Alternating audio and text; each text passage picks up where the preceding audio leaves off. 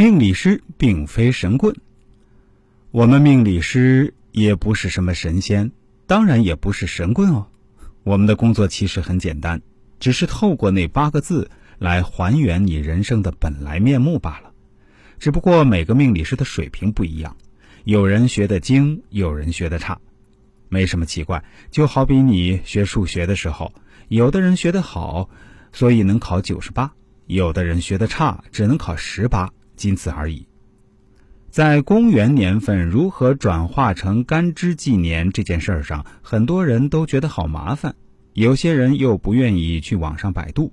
在这里，我教大家一个小诀窍方法：天干直接以西历纪年尾数记取，尾数逢四为甲；地支纪年数除以十二，余数逢四为子，以此类推。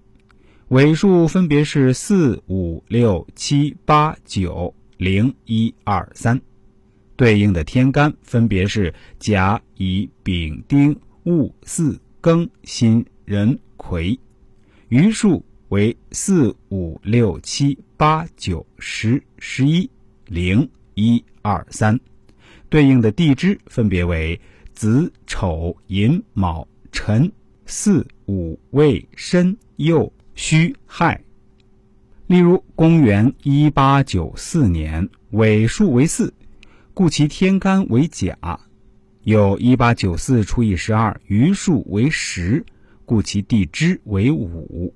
因此，公元一八九四年干支为甲午年。再比如二零一五年尾数是五，故天干是乙；二零一五除以十二，余数是十一。故而地支为未，因此二零一五年是乙未年，这是年份。那么月份、日子和时辰又该如何排列呢？这个后面我会花时间来讲解。当然，有人也许会说，现在的科学这么发达，网络随时可以用，大部分初学者在这方面的耐心都很差，不愿意去学，觉得实在不行就去百度一下万年历就行了。但是，请大家记住一点：高级会计师照样要通过珠算除法的考试。歌唱家绝不可能不认识五线谱，基础知识该学的还是要学。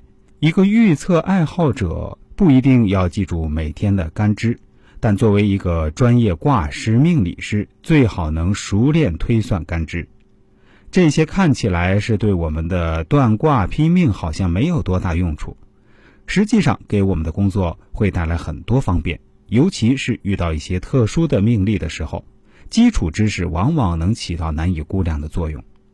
在这里，如何排八字这一块，我暂时不多说，愿意学的人可以自学，并不难。当然，我后面也会见缝插针，把基础的东西也放进来，尽量让零基础的人弄懂什么是命理学的原理，八字排出来很容易。但是在这八个字排出之后，很多人就犯了难，不知该如何着手。比如辛、丁、庚、丙、卯、酉、午、子，要怎么入手呢？这里就得从阴阳五行入手了。阴阳是指世界上对立统一的两种状态，从商代以前就存在了。比如说昼夜、日月、男女、胜败。高低、生死都是一阴一阳。